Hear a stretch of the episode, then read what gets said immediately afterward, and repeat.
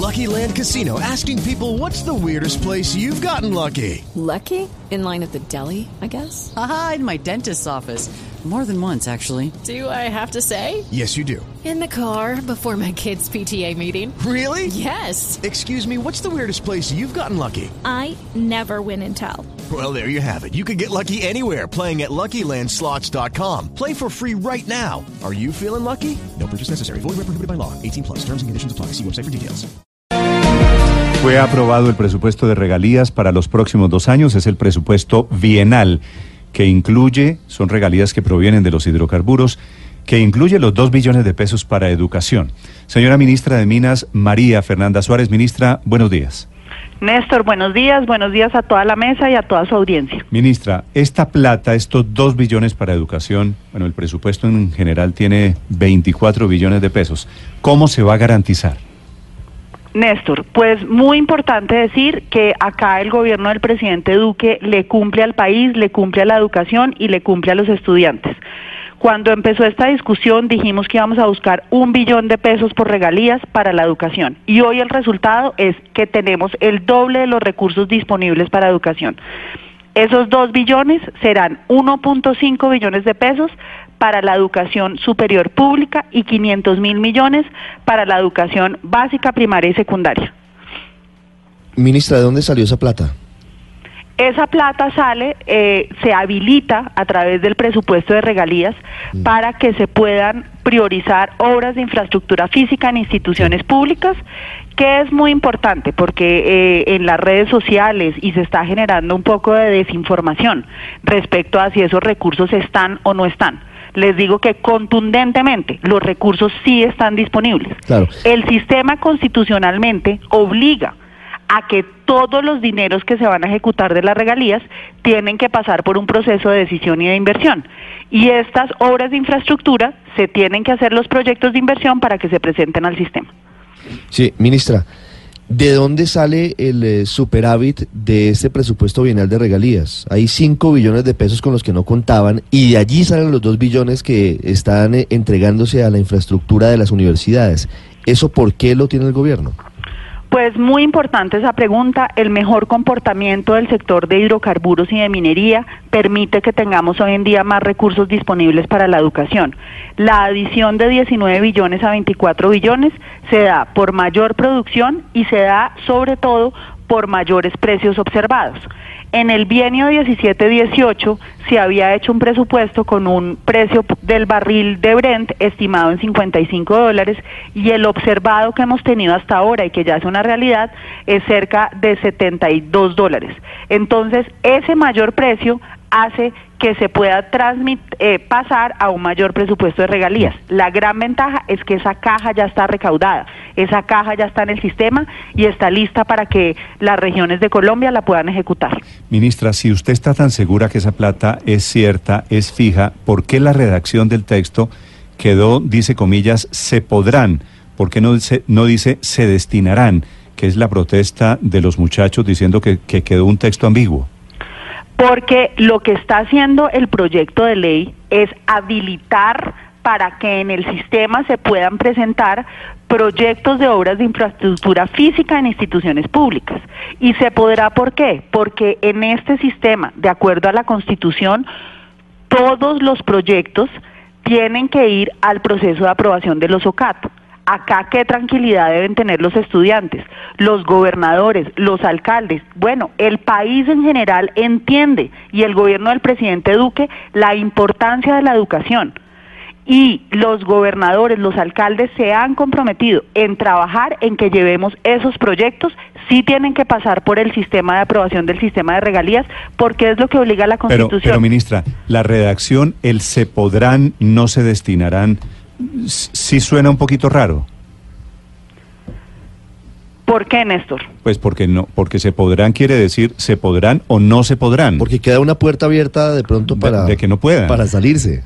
Pues lo que hay que hacer es presentar los proyectos, ver todas las universidades públicas, las necesidades que tienen, hacer que esas necesidades las convirtamos en proyectos de inversión y que pasen a través del sistema.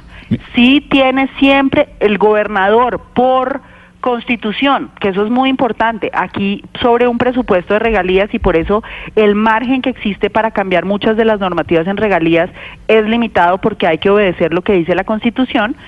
Todos los proyectos tienen que ir a, a un proceso de aprobación. Ok, el podrán es dependiendo de los proyectos. Ministra, ¿qué, es, qué significa obras por regalías que usted acaba de, de, de denunciar? Obras por regalías. Obras por regalías es un nuevo instrumento que también está a disposición y es voluntario para los gobernadores y para los alcaldes de aquellos territorios que reciben regalías directas. Lo que tienen es la posibilidad de que una empresa del sector de hidrocarburos o del sector de minería meta sus regalías en una fiduciaria y a través de esa fiduciaria se haga la ejecución de los proyectos. ¿Qué va a permitir esto? Esto va a permitir que los municipios y departamentos productores tengan las capacidades de estructuración de proyectos y ejecución de proyectos de las compañías del, se del sector energético. Pero eso ya existe También, hoy, ¿no? Esa, esa figura es obras por impuestos. Esa figura existe hoy como obras por impuestos y lo que hicimos es poner esa misma posibilidad, porque también es voluntario, para obras por regalías. Es decir, ministra, el Cerrejón puede decir, en vez de, de girar la plata, hago una obra, hago yo el acueducto, hago la carretera. Pero, Néstor, lo más importante es que lo primero es que el gobernador o el alcalde tienen que querer. Es voluntad del gobernador y del alcalde. Entonces, si se necesita una eh, carretera en La Guajira o en el Cesar, lo que ellos se sientan, estructuran el proyecto si el gobernador y el alcalde quieren. Y si es así, eh, la empresa se podrá encargar de hacer la estructuración y la ejecución. Sí. En cualquier caso, tienen que pasar por el OCAT. Y la iniciativa siempre será de los gobernadores y de los alcaldes.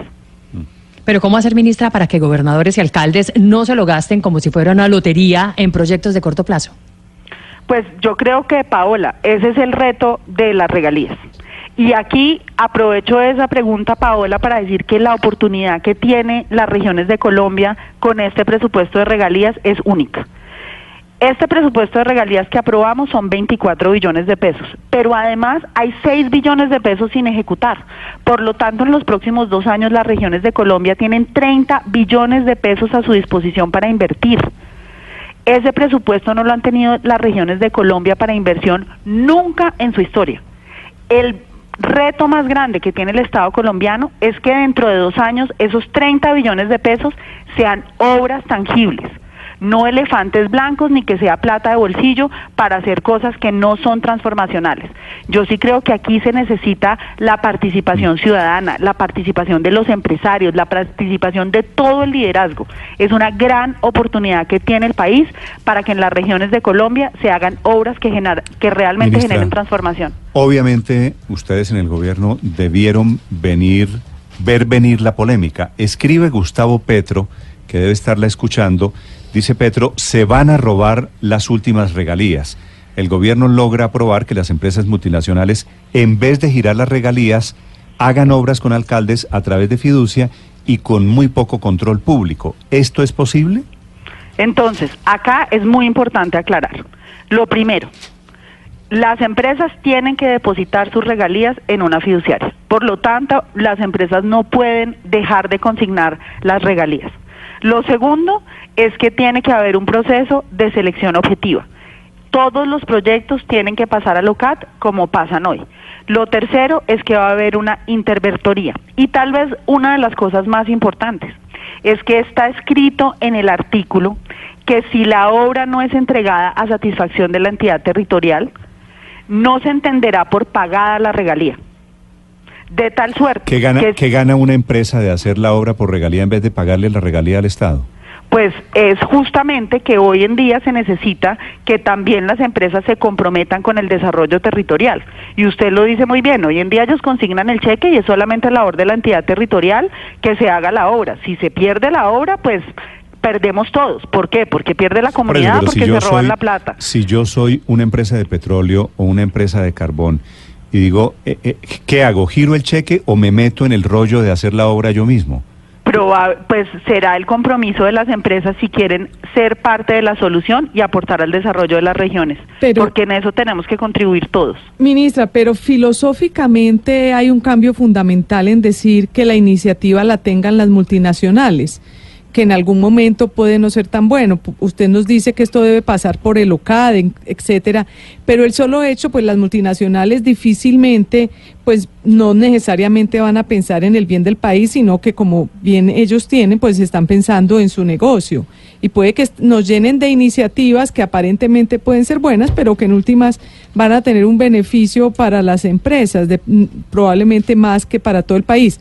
¿Pensaron en ese tema filosófico de fondo, que las multinacionales tengan la iniciativa de la obra pública que se necesita en Colombia?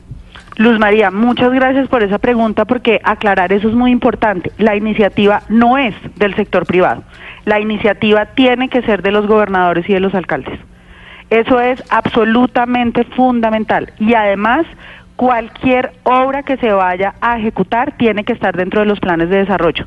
No se le está dando iniciativa y no pueden los privados presentar una obra como iniciativa propia los únicos que pueden presentar los proyectos son los gobernadores. Mm. Entonces, realmente, y el gobernador tendrá que decidir, el gobernador tendrá que decidir en su momento decir, esta obra la puedo hacer, la quiero hacer por el sistema normal o realmente me quiero apalancar en la compañía que opera en mi departamento o en las compañías que operan en mi departamento y eh, esperar que me acompañe a ejecutar esa obra. ¿Qué beneficio también tienen las obras por regalías que los hemos visto en obras por impuestos?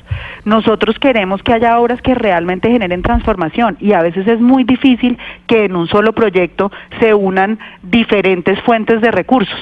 Esta es una oportunidad para que, por ejemplo, cuando en muchos municipios el dinero, eh, le pongo un ejemplo, en La Guajira, en La Guajira con el programa que estamos haciendo, que está haciendo el ministro Malagón de Guajira Azul para llevarle agua a los habitantes de La Guajira, se necesitan recursos de las regalías y en muchos casos se necesita complementar con recursos de las empresas privadas para que se complete la plata para el acueducto. Pues en este mecanismo eso podrá ser posible. Sí y la iniciativa siempre será de los gobernadores. En eso quiero ser muy clara. Una pregunta final. Hoy es jueves, día nuevamente de marcha de los estudiantes pidiendo plata. De esta plata de las regalías se anuncia dos billones de pesos. ¿Usted cree que con esto se garantiza lo que quieren los muchachos? ¿Esta plata debería ser suficiente para contener o para responder a las peticiones de los estudiantes de las universidades públicas? Pues Néstor, esa pregunta yo se la dejo a la ministra de Educación, que es la que ha estado sentada permanentemente en comunicación con los estudiantes y con los rectores. Lo que sí le puedo decir es lo siguiente, este gobierno le se comprometió a que en el presupuesto de regalías iba a haber un billón de pesos para la educación.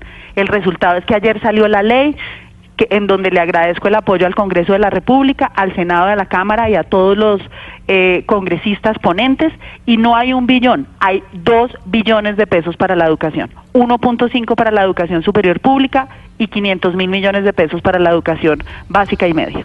Ministra, gracias, feliz día. Muchas gracias, que estén muy bien. María Fernanda Suárez es la ministra de Minas y Energía sobre el proyecto La destinación de las platas de las regalías de Colombia para los próximos dos años.